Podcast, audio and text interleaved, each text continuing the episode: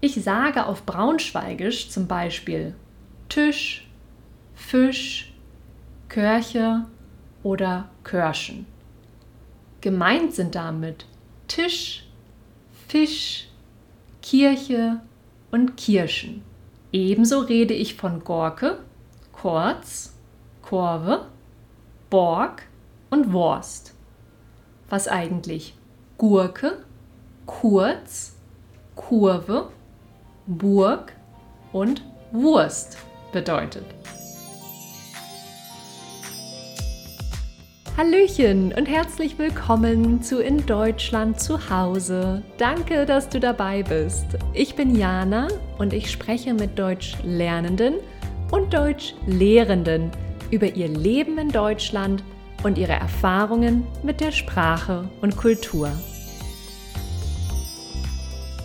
Heute verschaffen wir uns einen Überblick darüber, welche verschiedenen Formen von Deutsch es in Deutschland eigentlich gibt. Wenn du dich für Minderheitensprachen, Dialekte und Mundarten interessierst, dann ist diese exklusive Bonusfolge genau richtig für dich.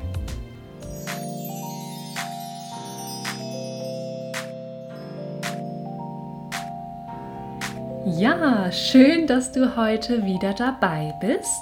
Unsere heutige Frage lautet ja, ob Deutsch gleich Deutsch ist. Deutschland ist ja relativ gesehen kein super großes Land. Trotzdem gibt es bei uns eine ziemlich große Sprachenvielfalt.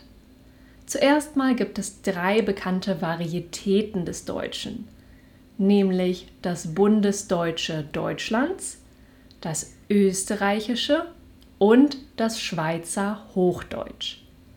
Alle drei Standardvarietäten haben jeweils ein paar Besonderheiten, was die Grammatik, den Wortschatz und die Aussprache angeht.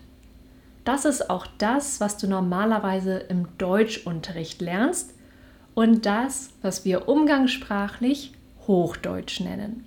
Das ist heute nicht unser Thema, sondern die vielen anderen Formen. Und dazu gucken wir uns Minderheitensprachen, Dialekte und Mundarten in Deutschland an.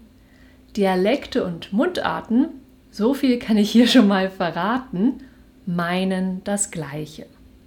Um den Unterschied zwischen einer Sprache und einem Dialekt bzw. einer Mundart geht es heute auch nicht, denn dies wird beeinflusst durch viel komplexere Dinge wie Staatlichkeit, Wirtschaft, literarische Traditionen, das Schriftsystem sowie Macht, Politik und Kultur. Das überlasse ich anderen. Okay, dann fangen wir doch mit den Minderheitensprachen an. Was ist eigentlich eine Minderheitensprache und welche gibt es in Deutschland? Also, in Deutschland leben vier anerkannte nationale Minderheiten. Die dänische Minderheit, die friesische Volksgruppe, die deutschen Sinti und Roma und das sorbische Volk. Und diese Minderheiten haben jeweils eine eigene Sprache. Die beiden gesprochenen Sprachen der friesischen Volksgruppe heißen Nordfriesisch und Saterfriesisch.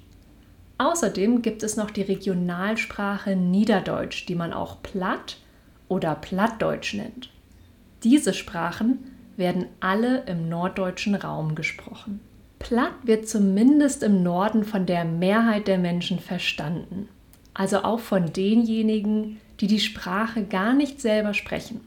Denn das kann nur ein relativ kleiner Teil. Aus linguistischer Sicht sind Friesisch und Platt eigene Sprachen, weil sie keinem Dialektkontinuum angehören.